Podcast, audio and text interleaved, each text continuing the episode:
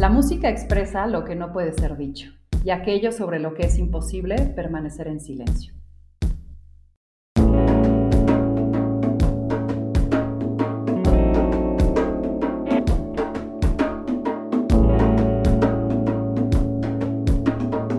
Esto es Más cabrona que bonita. Creo que la música es de las selectivas cosas como la sonrisa que tiene un lenguaje universal. Mi personaje de hoy llamó mi atención. Su pasión e inconsciencia, que dices fueron sus, sus motores, además del talento, sencillez y sensibilidad que expresa, son algo que me llenan de curiosidad. El piano y la música han sido sus compañeros desde los 14 años y son una excusa y una razón para que hoy Jorge visite los escenarios más codiciados por los músicos en todo el mundo. De Durango para el mundo, Jorge hoy es un efecto multiplicador, no solo por la música que comparte, sino por las vidas que toca y a los niños a los que les cambia la vida. Asumo que la historia de mi personaje se cuenta entre talento, algo de suerte, mucho trabajo, práctica y gran carisma. Y me encantará a través de esta plática descubrirlo más. Jorge, bienvenido. Gracias, Ana Victoria. Un placer estar aquí contigo y conocerte de lejos, pero ojalá pronto en vivo. Seguramente.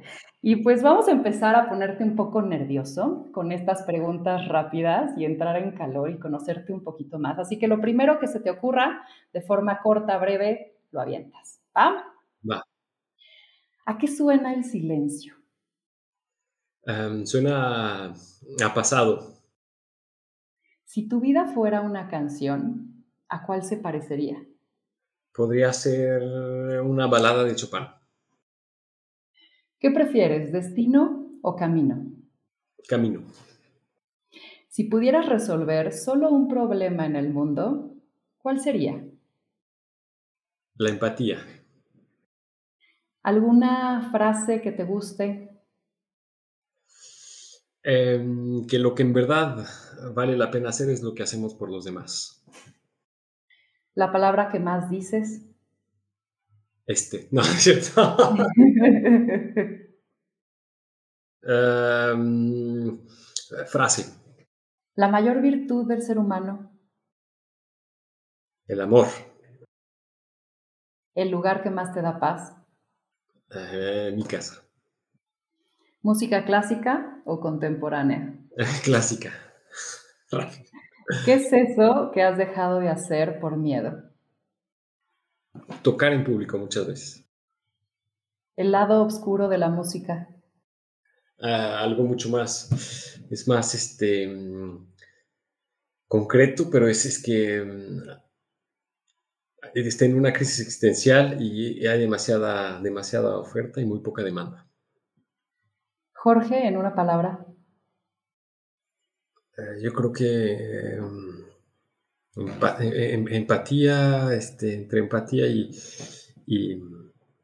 entre empatía y, pasión. Ya te voy a dejar de poner en aprietos, Jorge. Ahora sí, terminamos esta parte. Lo de rápido no, no funcionó. Estuvo perfecto. Oye, Jorge, a ver, hay momentos de inflexión que definen un antes y un después de nuestras vidas. Quiero ir viajando contigo por tu historia en desorden y quizás hablar de algunos de estos momentos. Primero, quiero que me lleves a un día a tu casa, antes de que llegara la música de lleno a tu vida, cuando eras pequeño. ¿Cómo era tu casa? ¿A qué olía tu cocina? ¿Qué sonidos escuchabas? ¿Cómo era un día en la vida de Jorge de niño?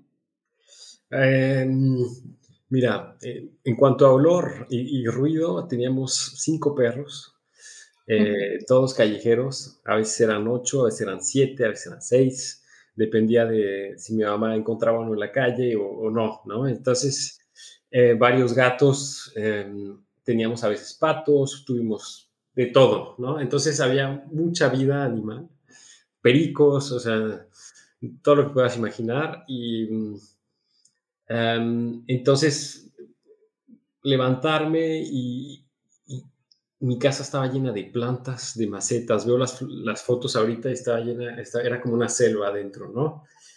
Y mm, tenía un, ahorita se me viene rápido a la cabeza, ¿eh? un, tío que era, que era síndrome de Down y que vino a mi casa cuando murió, murió mi abuela mi abuela se lo dejó a mis papás. Tenía, murió a los 65 años, si no me recuerdo bien, y llegó cuando yo nací, porque nací en el 85 y mi abuela murió en el 85. Entonces, cuando muere mi abuela, llega mi tío, que era un niñote, ¿no? Entonces, mi tío que se, que se paseaba por la casa, platicaba con todos, este, los perros. Em, mi mamá llenaba la casa de alegría, tiene un aura así como muy especial, sonrisa, con este, una sonrisa contagiadora, este, que contagia, perdón, y mi papá siempre tenía ideas este, raras, eh, de repente se ponía a cocinar jamón serrano y, le ponía sal y, estaba horas en la cocina y luego se, lo comió un perro que todo el jamón serrano, o sea, y em, tengo dos hermanos más grandes que yo con los que íbamos a, patinar en, roller skates, este, jugaba fútbol, em, una, una vida súper tranquila, este, muy familiar, muy cercano de mis papás, eh, siempre estaba con ellos, eh, salía con mis amigos, claro, tenía amigos, o sea, fútbol, todo lo que quieras, pero era muy apegado a ellos em, y a mis hermanos también. Así que es sin exagerar, porque a veces ya ves que exageramos un poquito el pasado en lo bien y en lo mal, ¿no? Entonces a veces lo idealizamos un poquito y sin, sin siendo un poquito... Em, racional, sin idealizar tanto, sí es una fotografía muy bella, una fotografía este, llena de amor también entre mis papás. O sea, mi mamá y mi papá se, querían muchísimo, mucho, mucho, mucho. Y era, era bastante evidente para todos, o sea, para mis hermanos, para mis amigos. Lo, lo digo seguido, pero un amigo que se llama Arturo un día me lo dijo que, cuando estaba chiquito se acordaba, él, o sea, un niño de 11, 12 años, se acordaba que mis papás estaban muy enamorados. Entonces imagínate que un niño de esa edad se dé cuenta que los papás de otro amigo estaban enamorados. Entonces, eh, era, sí, es una fotografía muy bella, muy bonita, con mucho amor, mucha alegría. Em, y, y, como con... Hace rato que dijiste camino o futuro, me volví mucho de, destino o futuro, este, perdón, destino o camino, y, dije camino, pero soy me he dado cuenta que en ese momento nuestra familia era mucho de camino. Eh, íbamos caminando, no veíamos hacia mucho hacia adelante porque disfrutábamos mucho de la hora. Después de que murió mi papá, él tenía 51, 51 años, yo tenía 14, entonces cambié un poquito mi manera de ser en, el hecho de que me tuve que adaptar muy rápido a muchísimas situaciones entonces veo mucho hacia, hacia adelante. Eh, y, es un poco, a veces sí digo, bueno, tengo, tengo la, este, esa la, la, mala este, costumbre de ver demasiado adelante y de no, de no aprovechar demasiado el, momento. Y en ese momento del que me platicas, del que me preguntas, si te platico, es el, eh, sí, siento como que estábamos en el momento y disfrutábamos muchísimo.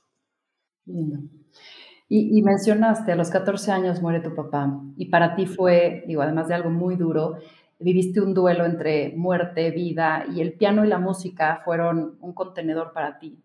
¿Por qué elegiste la música para ser el compañero de tu dolor?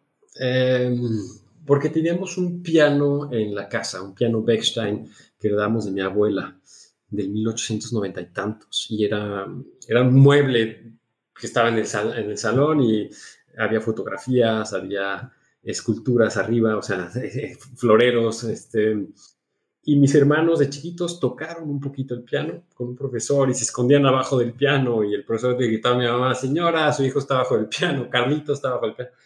Y, y, yo tocaba un poquito, por ejemplo, me gustaba mucho de chiquito la película Terminator con, con y, y, tocaba el tema de Terminator con la mano derecha. O sea, entonces ese piano estaba ahí, era una presencia ausente eh, y, y, entonces em, nos mudamos cinco veces en, un año después de que murió mi padre y entonces e, en ese momento como era un peso, ¿no? Porque tenías que moverlo desde una casa a la otra, eh, teníamos muchos muebles y poquito a poquito nos fuimos deshaciendo de todos los muebles, era cuestión de deshacerse de ese piano o no, empezar a tomar clases y, empecé a tomar clases, con, me acuerdo, con, la maestra allá en Puebla, bueno, en Cholula, para ser exacto, y, fue más bien eso, ¿no? Que, que, el piano estaba ahí y como que también él necesitaba que lo tocaran.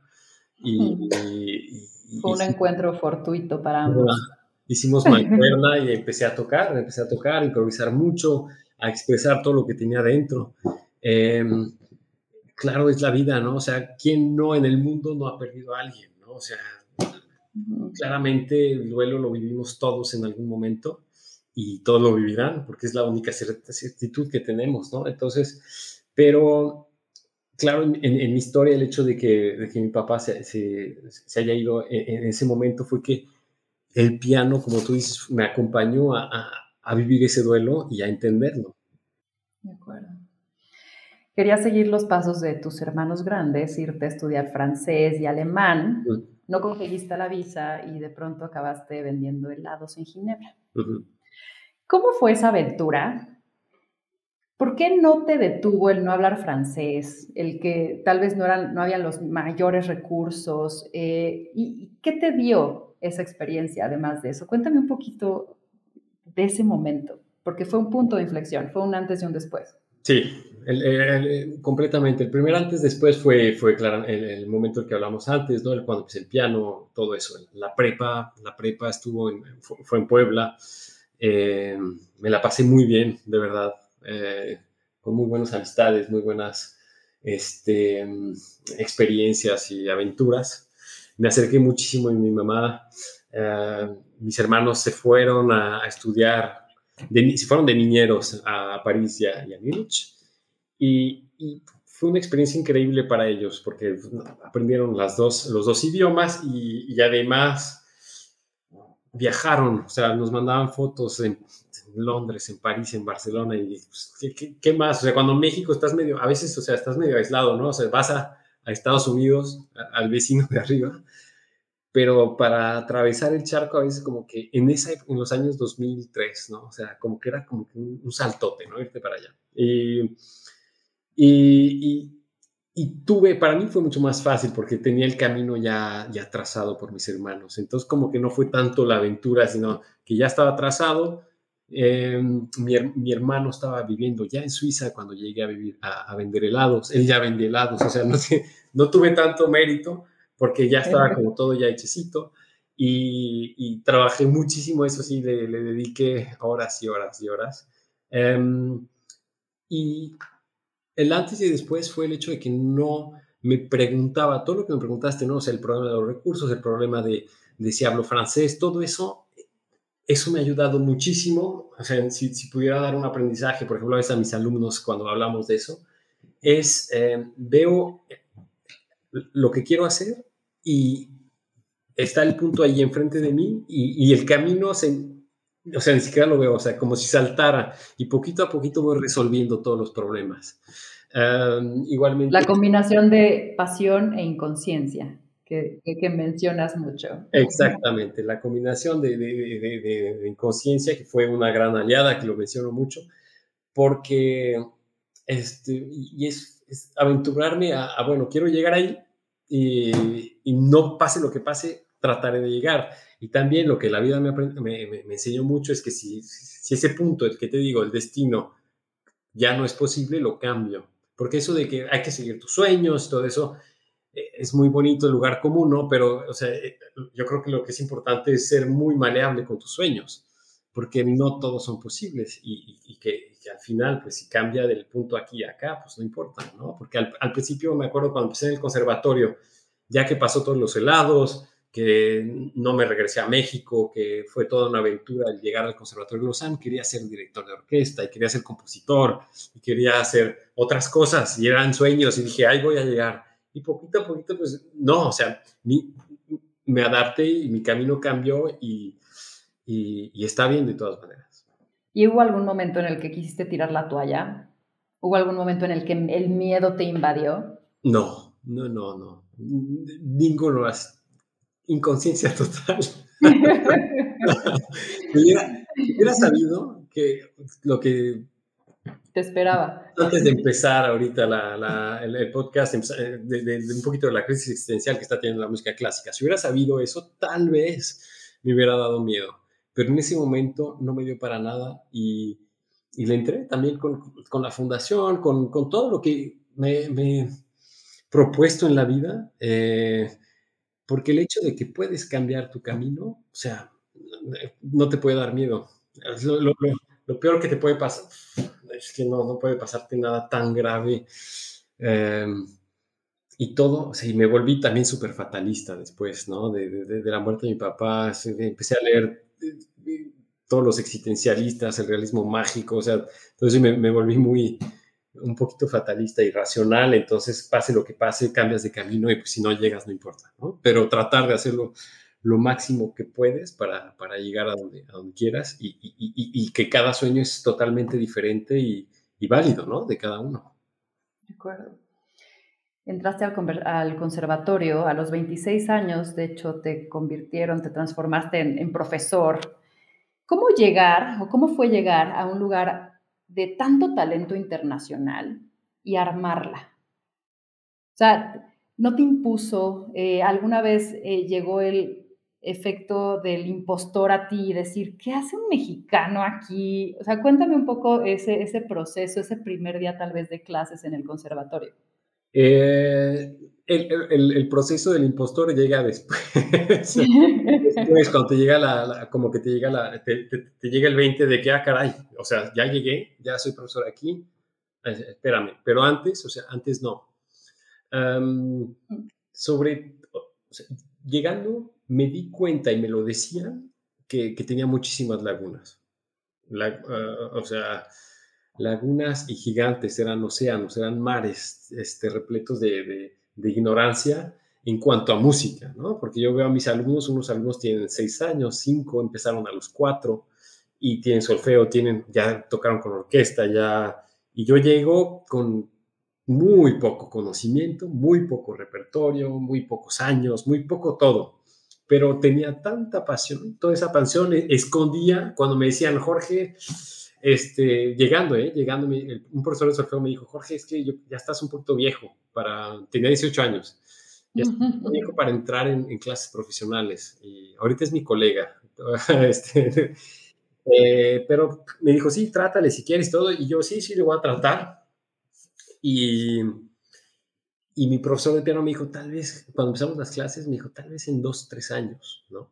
Y yo, o sea, como que no les hacía caso, seguía estudiando y me gustaba una pieza, aunque fuera dificilísima, la estudiaba ocho horas diarias y, y, me salía después de una semana, me la aprendía de memoria, se la, se la enseñaba a mi profe y mi profe decía, ah, caray, espérate, ¿cómo? ¿No? O sea, llegó hace un mes tocando piecitas súper fáciles, este, claro, eh, le ponía mucha pasión, todo, y de repente ya está en un mes tocando esto, entonces empecé a ir muy rápido, ¿no? Mm. Eh, y, a probar lo contrario a todo el mundo, un poquito, ¿no? la gente que me decía, porque es que para ellos que alguien empiece a los 15 a tocar el piano es como que ya súper difícil, ¿no? Entonces, eh, los entiendo, es que me decían lo que yo le diría a alguien ahorita, ¿no? O sea, es, ya, no, o sea, ya empezaste a los 15, no, es súper tarde. Tengo alumnos que ganan concursos a los 11. y a ver, y, es, y esos personajes que a los 11, a los 4 empezaron, tienen pasión por lo que hacen. ¿Qué te diferenció? ¿Qué crees que te haya hecho un outlier? ¿Qué te sacó del rebaño? Además de la pasión, ¿qué, qué, qué fue eso que les comprobaste de decir, híjole, este es el elemento que puse sobre la mesa? Es, que, le, puse muchísimas horas, uno, o sea, estudiaba ocho horas diarias, nueve. Entonces esa pieza que me salió después de una semana, que es muy difícil, eh, que es, un estudio que me encanta de Scriabin, em, que mi profesor me dijo, no, está muy difícil para ti, eh, no lo toques. Em, y dije, bueno, me fui y así llorando de, de emoción de que me gustaba tanto y se lo toqué así de memoria. Eh, un, este, un, list de, de, Franz Liszt, una pieza bastante difícil también. me acuerdo que una, ahorita no lo haría, ¿eh? pero una semana antes de una audición de un concierto me faltaban las dos últimas páginas. Me dijo, es que no estás listo. Le dije, no, no se preocupe, sí estaré listo. Y fui sin ningún miedo, sin ningún pánico escénico y la toqué. y tengo el video y no me salió tan mal. ahorita ya no lo haría, ya, ya no, o sea, ya no tengo... Justo, justo, dices, ahorita no lo haría. Es porque ya hay expectativas sobre ti y antes no las había y tenías todo por ganar. Eh, eso es una, sí. Y, y, la segunda es que la inconsciencia no me, no me daba cuenta verdaderamente que, o sea, que, que, que, los chavos con los que tocaba en la audición, era una audición donde mi profesor tiene sus, no sé, 12 alumnos y todos tocaban una pieza. Y que esos, esos, esos que están en maestría, que están ya llevan desde los 5 o 6 años tocando, ya hicieron concursos a los 8, a los 11, a los 15, han tocado ya en coros, han tocado, ya han hecho todo y tienen todo ese bagaje, ¿cómo se dice? Ese bagaje. Ese bagaje atrás y, y, yo llegué y no tenía ningún bagaje y pues, tocaba así, me encantaba tocar y ya, ¿no? Como un niño casi. Yo veo a los niños que tienen como 8 años, van, tocan y nos ponen nerviosos. Claro. Claro, no tienen nada que perder. No tienen nada que perder, están ahí y, y, y, lo tenía y eso me ayudó muchísimo porque si no, no sé si hubiera podido. Oye, y, esta historia tuya ha roto paradigmas, ha abierto caminos a partir de que tal vez les comprobaste algo que ellos no tenían esperado ver. Como que hubo como que sorpresa, o sea, de, de, que un, un profesor de solfeo que cuando empecé con él era, estaba yo grandote y, estaba con niños chiquitos, tenía 18 y había chavitos, y entonces empecé el solfeo con él, nunca, nunca había tomado clases de solfeo y estaban más chiquitos los demás. Hice mi, mi, primera maestría ahí, entonces cuando eres profesor, pues ves a los alumnos que van más allá, ¿no? Entonces, pero no te das cuenta de todo lo que viven, es como muy relativo el tiempo. Y, y después de seis, no, después de, eso fue a los 18, entonces a los 26, Después de ocho años, regresé y, me vio, me lo encontré y me dice, Jorge, aquí va a hacer otra maestría? Le dije, no, me dieron el puesto, profesor, me lo gané. Y me dice, ¿qué? Espérate. No, no se esperaba, ¿me entiende? Claro. Y eh, poquito a poquito, como que yo, creo que la gente nada más eh, son muy, muy buena onda aquí, eh, en Suiza, muy, muy discretos, muy ven por el bien común, es una mentalidad muy cívica. Entonces, había algunos, o sea, entiendo, había un, chavo que estudió desde los chiquitos, me acuerdo, que, que como que le daban celos, ¿no? Que aquí, aquí las calificaciones son 6 sobre 6, ¿no? Eh, eh, o sea, el máximo es 6, ¿no? Entonces me sacaba 6, me sacaba cosas. Y él como que decía, es que como acaba de llegar, no sabía nada y ahorita ya le está yendo, o sea, como que no entendía, como, pero si no, o sea, son muy pocos los casos de, a toda la gente que, que, le, que, le, guste. Y la verdad, me ha ayudado aquí en Suiza, me ha ayudado bastante mi historia, porque todos, o sea, el storytelling, lo sabemos a qué punto es importante y lo, que, lo que comunicas cuando tocas. Eso me ha ayudado también mucho el ser mexicano, ¿no? Porque somos muy extrovertidos y, y, y, decimos las cosas. Por eso, no sé, los cantantes, los grandes tenores mexicanos, porque dan, ponen todas las tripas. Entonces, entonces eso al, aquí como que les, les, llamaba mucho la atención que cuando tocaba, ponía todo, todo, mi pasado, mi presente, mis sueños, mi, mm. ah, y, y, me encantaba. Entonces eso les gustó mucho y me ayudó mucho la, la historia, todo, porque el nivel, como dices, es extraordinario aquí. ¿no? O sea, que gente que toca bien, gente que se merecía más el puesto que yo, pero yo estuve ahí en ese buen momento dije lo que tenía que decir, toqué como tenía que tocar, eh, porque es un concurso donde das clases a alumnos avanzados, alumnos menos avanzados, es todo un concurso muy difícil. Entonces, cuando di la clase en frente de 11 expertos de, aquí, de Suiza, y, el alumno recibió ese mensaje que yo le estaba dando, pues fue, fue también, como dijiste hace rato, fue suerte, que es todo como que combinado, la historia, la suerte, el trabajo, Claro que si empecé a los 15 tenía una cierta facilidad con las manos, ¿no? Claro. Porque yo, a veces veo, veo alumnos que empiezan tarde y, ves que está como que la mano un poquito más, más eh, menos maleable que, que cuando está chiquito. Y, y, ya, no, pues, pero ha sido una aventura padre y, y qué bueno que la viví, ¿no? ¿Cuál, ¿Cuál, ha sido un momento de catarsis para ti? O sea, de emoción máxima, de que el cuerpo no te es suficiente, no cabes en tu cuerpo. Así que digas, ¿cómo, cómo estoy aquí? ¿Cómo logré esto? ¿Cuándo fue eso, un momento así? Mira, cuando obtuve el puesto era un gran sueño. Es así como que quedé así como que, wow, ¿no? O sea, no me la creía, nadie me lo creía. Y para entender qué significa eso, o sea, obtener el puesto de profesor, ¿qué significa para esta industria de la música, para quienes no estamos ahí? Claro, es un puesto, o sea, es bastante peleado, éramos más de 100 candidatos, es un puesto, o sea, es internacional, un concurso internacional donde te inscribes, son tres etapas, tienes que mandar tu, tu CV y para que te acepten el CV tienes que tener dos maestrías, una maestría de pedagogía y una maestría de interpretación. Después hay una segunda etapa donde hay una, una segunda etapa donde tienes que tocar eh, una entrevista y tienes que tocar un, recital.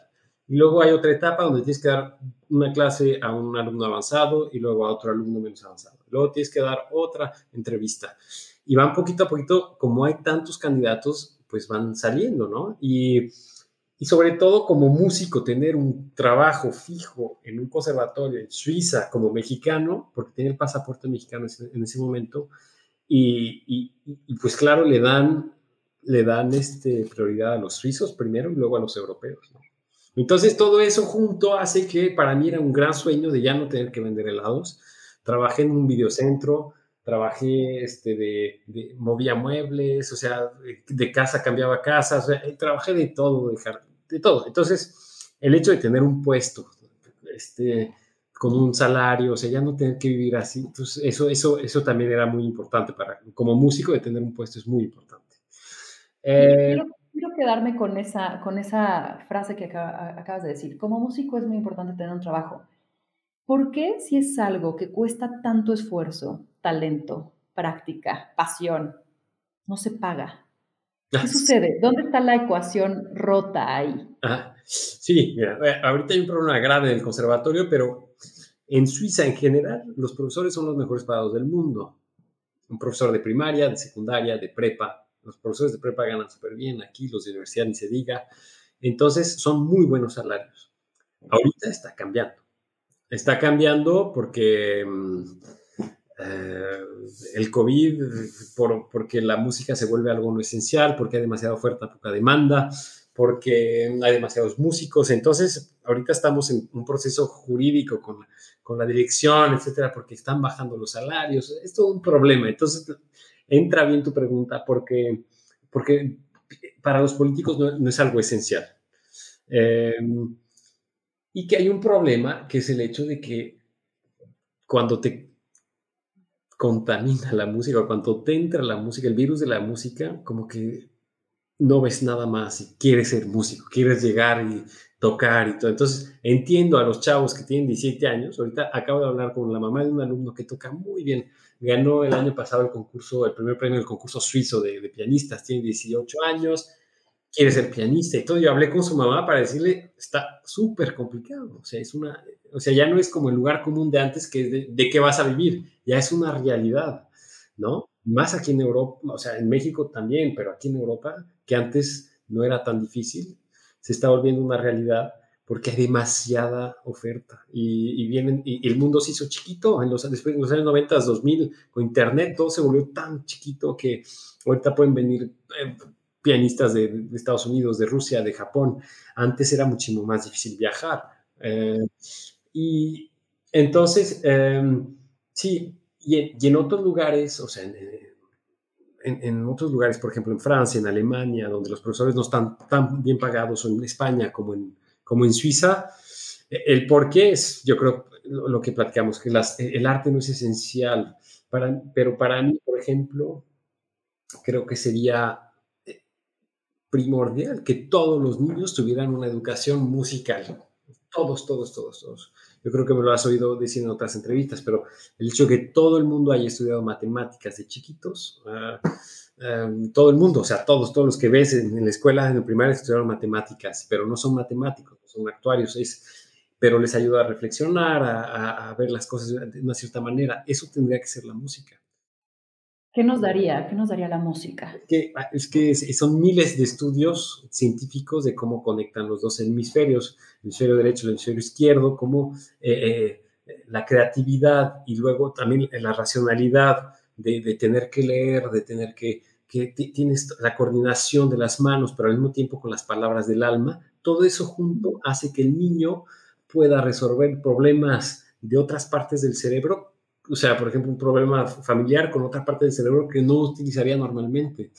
Eh, para la escuela ni se diga, o sea, todos los niños que estudian música tienen, o sea, les, les va muy bien en la escuela porque reflexionan de otra manera, o sea, el cerebro cambia, o sea, es, es químico, cómo te hace la materia gris, la desarrollan las conexiones en las dendritas, o sea, todo eso es, está probado y, y, además el alma, cómo te alimenta y haces mejores seres humanos, o sea, es una, una realidad, pero, pero, o sea, podemos hablar, hay una, no, sé si viste la conferencia de, de Robinson en TED, este, sobre la creatividad en la escuela.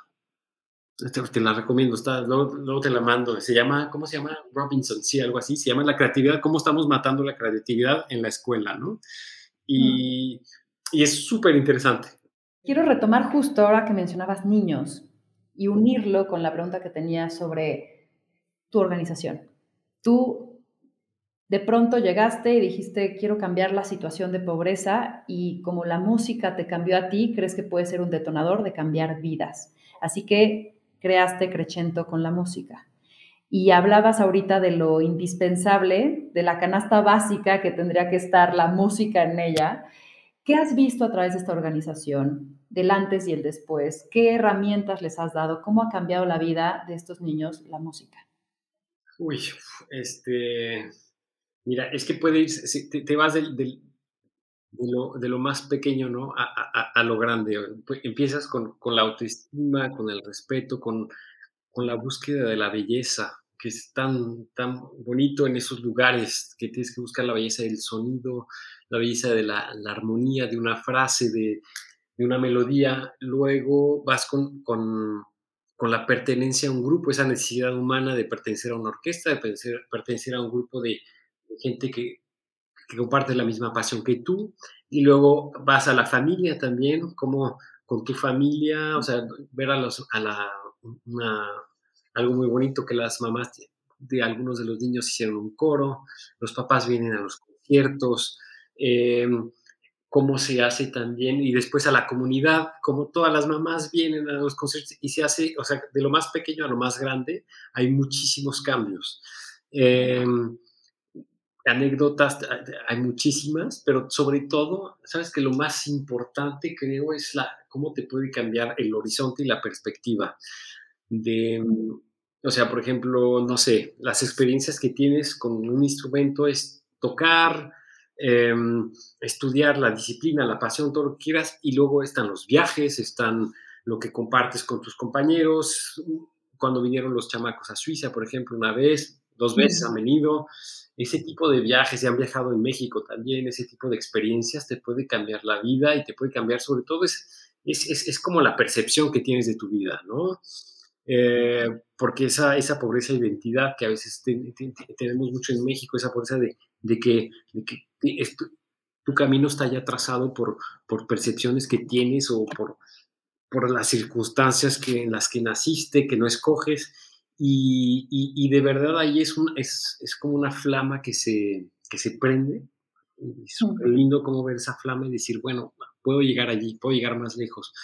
Eh, te despierta muchísima curiosidad de, de búsqueda de, de, ti mismo, de los demás, de...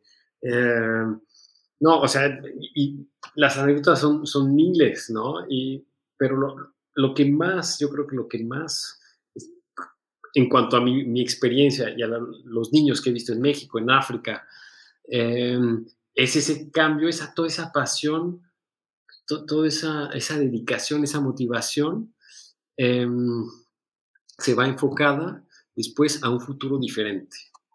No puedes ver tu vida de la misma manera después de haber tocado en una orquesta, o sea, eh, como niño, ¿eh? no, el deporte tal vez sea un poquito igual, parecido, no igual, pero ese tipo de, de experiencias, el deporte, las, eh, cuando oyes hablar a gente que fue a las Olimpiadas, o sea, ese tipo de cosas te, te cambia completamente. Claro. Y, y, y, yo creo que eso es lo más importante como trabajo social que hacemos con, el, con, con Crescendo, ¿no?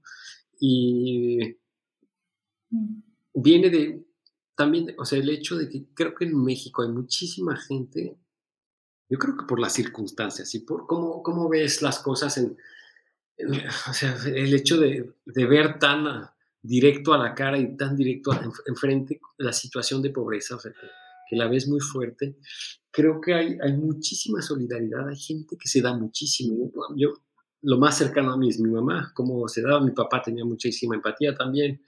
Hay muchísima gente tan valiosa en México que hace muchísimas cosas, que no tienen la exposición que tienen otras personas, ¿no? Pero, eh, y, y, eso se contagia, es muy bonito porque se contagia y, y aquí en Suiza, o sea, yo veo, o sea, hay gente que hace cosas, son muy generosos, muy lindos, pero como que ves menos la necesidad alrededor tuyo, ¿no? Y claro que también tener la, la, conciencia de que estamos, que, que, somos muy afortunados, ¿no? O sea, y, y, mi papá me lo hacía ver desde chiquito muchísimo el hecho de que teníamos mucha suerte.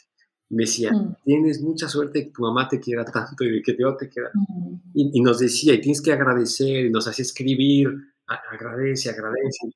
Y, y, mucho de agradecer, de agradecer de la suerte que teníamos, ¿no? Y, y, creo que eso es súper importante para después dar, porque siendo agradecido, después no, o sea, das. Volviendo a la crisis de la música, ¿crees que la música ha evolucionado a un mejor lugar o ha decaído? ¿Y cuál es esta pelea entre lo contemporáneo y lo clásico? Um, yo creo que en cuanto a música clásica, hay una, un poquito una ambigüedad ah, en, en, que hubo muchísima creación. Si pensamos um, dos cosas, por, por ejemplo, en, el, en, la época de Mozart había muchísimos compositores, en la época de Beethoven, en la época de Bach, en la época de Chopin, había muchísimos compositores y el tiempo escogió, el tiempo hizo un, hizo eh, como, no sé, escogió quién se iba a quedar, claramente porque eran, son genios extraordinarios, pero había, entonces para la música de hoy, de música clásica, el tiempo todavía no ha escogido. Veremos en 100 años quién se queda, ¿no? O sea, quién de música, por ejemplo, hablo de Ligeti, de, de Pierre Boulez, que son compositores que, que, que, han, que han, de verdaderamente re revolucionado eh, la música clásica. Pero eh, hay un problema un poquito que los compositores antes eran intérpretes también, o sea, y los intérpretes eran compositores. Y, y ahorita hay muchísimos intérpretes y muy pocos compositores. Los intérpretes ya no componen y los compositores ya no tocan. Eh, entonces hay, hay, hay, como un gap entre, entre, entre esas, esos dos, los compositores y los eh, intérpretes. Entonces, ¿qué pasa? Los intérpretes se ponen adelante, como eh, por ejemplo antes, un CD de los años 60, 70, de una pieza, de, de, un CD sobre Chopin con un gran pianista, en la portada veías un, un, piano, ¿no? Una foto de Chopin, algo así, y ahorita ves a, a mí o a, una chava así con super foto, ¿no? Y, y, es un poquito el mundo que ha evolucionado de esa manera porque estamos tocando lo, pues lo que otros compositores ya tocaron, eh, eh, compusieron de hecho, ¿no? Entonces está un poquito ese, ese, ese problema de, y que la música contemporánea clásica eh, es muy um, vanguardista y está como que un poquito muy alejada de la armonía y, y de lo que conocemos, eh, o sea, de una manera vulgar, o sea, la, por ejemplo, no sé, los nocturnos de Chopin o algo así, si oyes a a, a, a, compositores de música contemporánea clásica, es, es, difícil entrar a su universo, porque antes tenían ciertas reglas de armonía, una cierta arquitectura que tenían que seguir y ahora y ahorita ya no, ya no es como el arte contemporáneo, está totalmente abierto a lo que sea, ¿no? Y veremos en 100 años qué onda, pero el problema con la música clásica contemporánea es que no puedes invertir en ella. ¿no? Se está muriendo. En el arte contemporáneo hay mucha inversión, lavado de dinero, todo lo que quieras entonces sigue vivo, ¿no? Entonces hay muchísimo. Y además puedes decorar tu casa con arte contemporáneo, que está muy de moda la decoración. Y con música clásica contemporánea no puedes, entonces tiene muy poco público. Eh, y en cuanto a la música actual, tipo, ah, que seguido me preguntan de reggaetón o de cosas así, este, yo creo que, mm, no sé, no sé qué decir. Un poquito, yo creo que el problema que tenemos eh, los músicos clásicos es un poquito la simplificación y el, de, de, y el hecho de que, no sé, es que también estudiamos tanto para llegar a un resultado del que nunca estamos contentos. No, no sé, un concierto de, de, Beethoven, que tocas con orquesta, lo estudias horas, horas, horas, horas, horas, horas, Y cuando lo tocas no está bien y todo. Entonces, tal vez un poquito a veces la simplificación de, eh, y que a veces es música para bailar, pero la gente la, oye, la escucha y es solo para bailar, ¿no?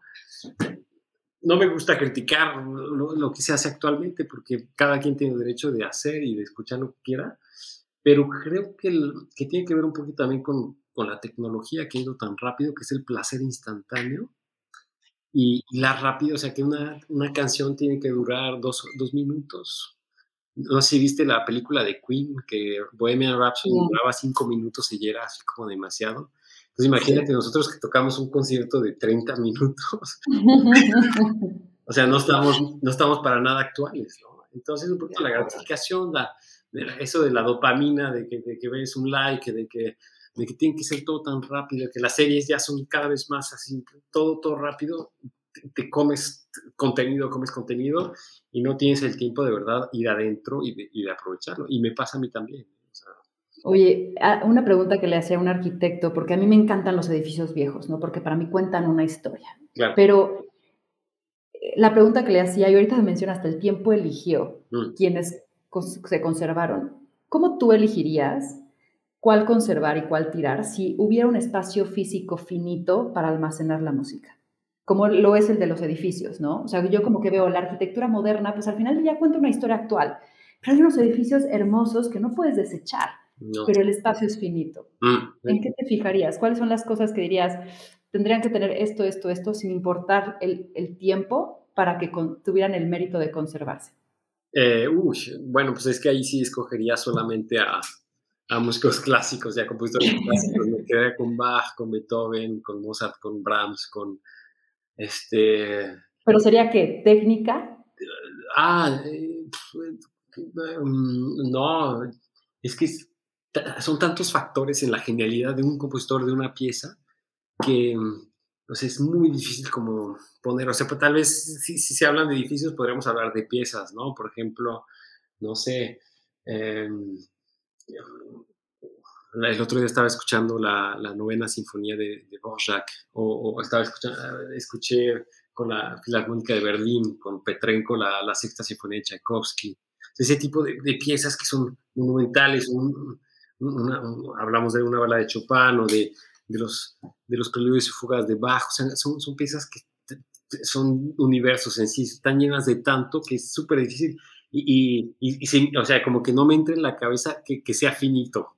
Entiendo tu, tu, alegoría, está súper padre, pero como que no, como que es tan infinito, ¿sabes? Que pues, es súper difícil para poder... Pero supongo que es las emociones que te hace o te genera. Sí, sí, y hay una genialidad. Por ejemplo, eh, yo vivo en una casa de 1600, este, y, y, los muros, o sea, todo eso es, se ve, se ve, y hay muchísima historia, y me encantan las, las piedras viejas como a ti, pero em, sí es algo como que ya hecho, ¿no? Y, en la música todavía la puedes reinterpretar, ¿no? O sea, una,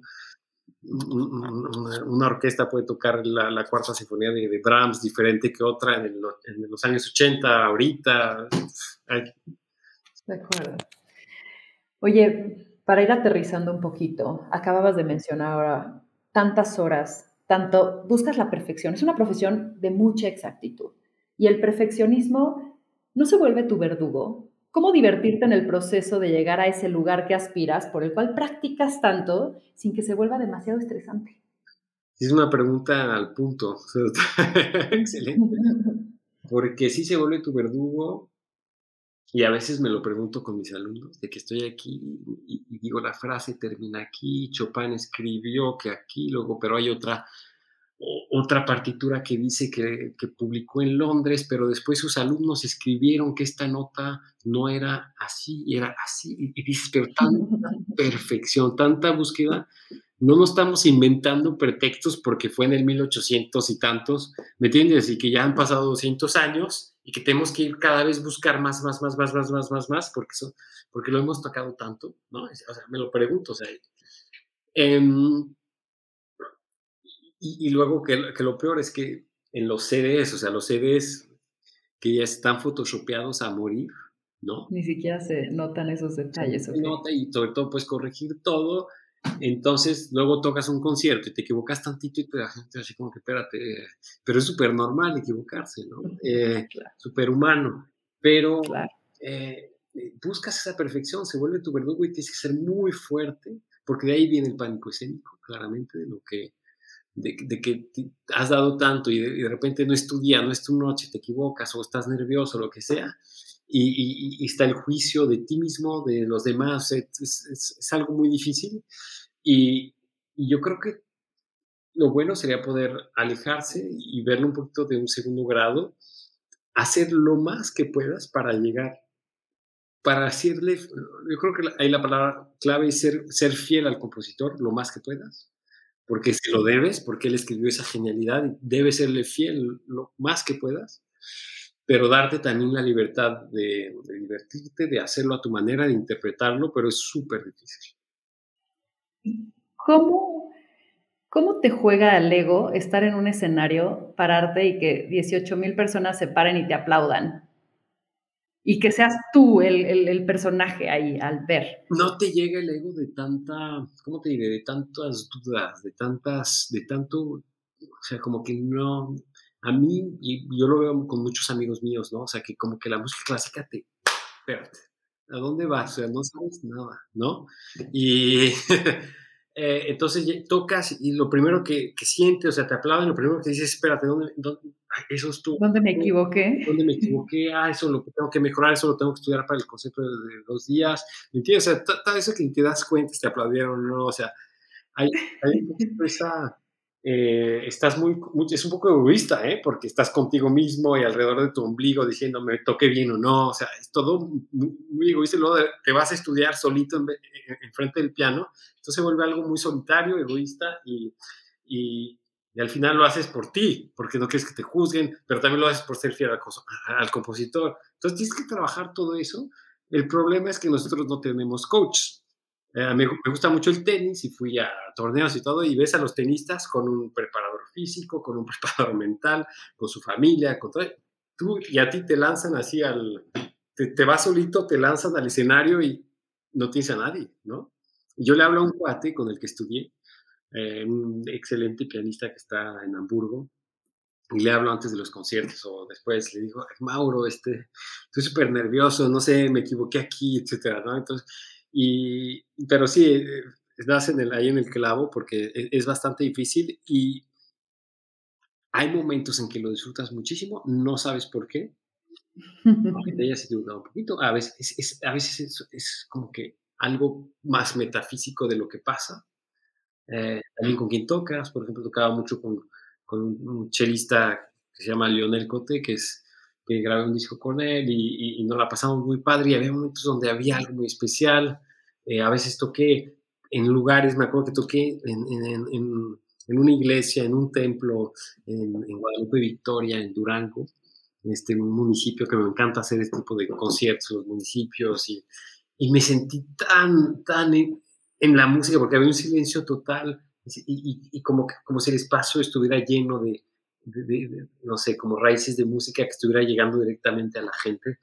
Em, eso es muy bonito. Eh, a veces cuando tocas con orquesta, tienes toda la orquesta atrás de ti que te, que te lleva y está, e, es, increíble.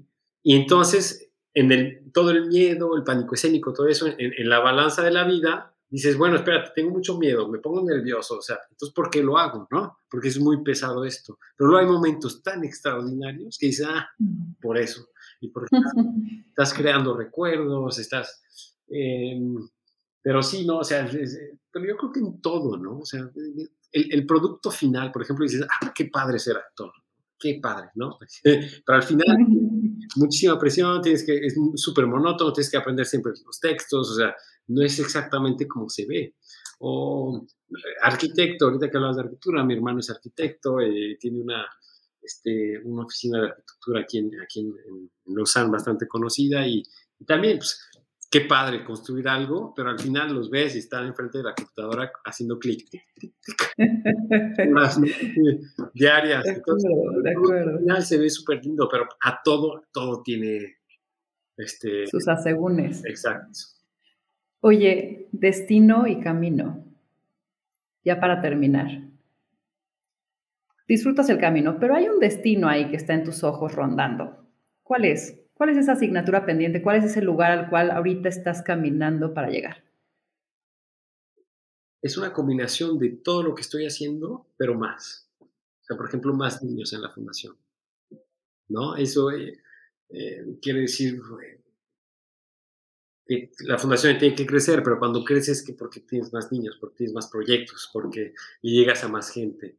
Em, y, pero en ese camino, ¿no? Ahorita, por ejemplo, tuve una llamada con una abogada en la mañana, estamos creando un, proyecto para ayudar a los, a los músicos que salen del conservatorio y que los lanzan igual así al mundo y sin experiencia y nada, y les vamos a, estamos creando una parte de la fundación para, para lanzarlos, que, graben un CD, que hagan todo eso. Entonces, son proyectos padrísimos que me llenan muchísimo y que no tienen que o sea, no tiene que todo crecer siempre, ¿no? Pero, o sea, seguir con ese camino.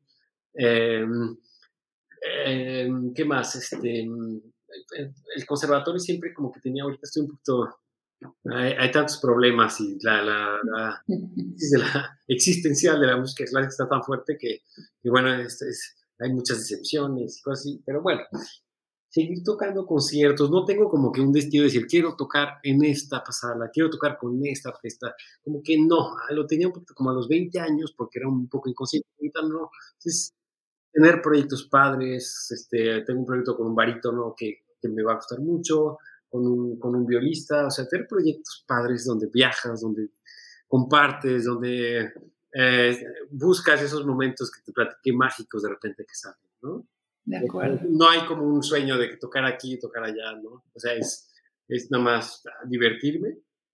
Y, de una manera personal, este, eh, yo creo que ahí, es, ahí sí es más como más tener hijos en un momento dado, yo creo que estaría, estaría padre para, para ver del otro lado lo que yo sentí por, mi, por mis padres, por mi papá, por mi mamá. Del otro, o sea, del otro lado se va a sentir extraordinariamente. Y, y, tu perspectiva cambia, o sea, yo creo que todo. Eh, ¿Se me está yendo el tren? No, no es ahí, ahí, ahí, vamos, no sé. Es, yo creo que en eso es el, destino. Y, ver, estoy tratando de, con el COVID hice muchas, este, leí bastantes cosas. Ese has leído el de eh, El poder de la hora. Y, y, empecé a como trabajar mucho en el ahora y se me olvida luego, luego. y me voy al, destino, al futuro, al futuro todo el tiempo, ¿no? ¿Qué, ¿Qué, voy a hacer aquí? ¿Qué voy a hacer? Porque tienes proyectos, esas cosas. Entonces tengo como que aprender a, a vivir mucho más el momento, a leer más. Este, antes leía... Bueno, pero la música, qué gran recordatorio de la hora. Sí. Es como el baile, no puedes estar haciendo otra cosa, estás ahí. ¿No? Y, sabes que lo peor, que sí tienes toda la razón, pero a veces, como cuando empiezas a tocar el piano, se, te empieza a, despertar el cerebro, pues en, la mañana te levantas así medio zombie, tocas y como que las conexiones se empiezan a hacer y todo, y de, repente vienen los pensamientos. Se te olvidó escribir ese mail. se te olvidó. Bueno, tú porque ya eres un profesionalazo, porque entonces ya tu cuerpo está, aprendió eso, ¿no? Pero sí, cuando tienes una nueva, supongo, eh, este, partitura que tocar, pues realmente estás ahí, porque si no, es, es como el momento del flow. Tienes que estar retado en tus habilidades para que realmente, o sea, no, no, no, estés aburrido, no estés como confiado, ¿no? Sí. Y tienes que estar disfrutando lo que estás haciendo. Y es ese punto en el cual estás, ¿no? Tienes que estar presente y, tienes que estar presente para que, para que puedas salir, porque si no, este, se vuelve un poquito automático. Y eso lo trabajamos mucho los músicos, sí, totalmente. Claro. Oye, Jorge, muchísimas gracias. Quiero terminar con un último mensaje. ¿Qué, nos dirías de que ahorita que te nazca, que quisieras compartir, que tal vez pueda como resonar o dejarnos vibrar un poquito? No sé, no sé qué diría. Yo, creo que mucha gente me pregunta, mis alumnos, este, a veces en las redes o cuando conozco gente después de un concierto, músicos, me preguntan que, cómo, y lo, platicamos hace ratito, ¿no? Cómo llegar a tus sueños, ¿no? Eh, es, es, un poquito un lugar común, pero yo creo que, y también de disfrutar el camino también, o sea, sí, es, importante todo, pero yo creo que tener, tener flexibilidad es súper importante porque la vida cambia tanto y, repetí la, la, palabra como cuatro veces, pero maleabilidad, ¿no? O sea, tener esa capacidad de poder adaptarte, adaptar tu, tu, manera de ser, cambiar, cambiar tus sueños, cambiar este, todo, o sea, incluso tu, pasado, cómo lo percibes, ¿no? puedes cambiarlo, o sea, cómo percibes tu pasado, cómo percibes tu presente. Todo es una, es, es, un, es un equilibrio entre esa... Eh, esa percepción que tienes de lo que quieres, de lo que tienes, de lo que viviste, y, si, llegas a un equilibrio te puede dar mucha, mucha alegría y mucha paz. Me encanta. ¿Dónde te encontramos? ¿Dónde te escuchamos? ¿Dónde vemos lo de tu organización? Eh, em, se llama Crescendo con la música.com eh, y en las redes igual. Em, escucharme, fíjate que soy bien malo para todo lo que es Spotify, iTunes, todo eso y soy bien malo para poner videos en, en las redes sociales. En el COVID todo el mundo decía, Jorge, pon videos, pon videos, y yo así como que no, es que no quiero, no quiero que sea la nueva, la nueva realidad, ¿no? O sea, me gusta ir a tocar y que, que, que, vivir la experiencia. Entonces estamos, estamos preparando cosas. Flexibilidad, Jorge, flexibilidad. sí. Te la regreso. Me autogol, ¿no?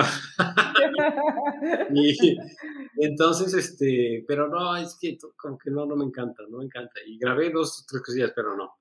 Y estamos preparando, estoy tratando de organizar una gira por pueblos, por pueblos, no mágicos, pero pueden ser pueblos, en México. hacer varias durante varios años, o sea, de, de empezar, no sé, en, el estado de Ciudad de México, Estado de México, y ir bajando Puebla, Tlaxcala, eh, ir a Veracruz, Tabasco, ir a Chiapas, todo eso, y, ir con un camión, un piano, este, unos cuates que en México que me caen muy bien, bailarines, me gusta mucho hacer cosas multidisciplinarias, y, tocar en templos, tocar en ruinas, tocar en el bosque, tocar en lo que sea, y, ir con el piano y ir tocando.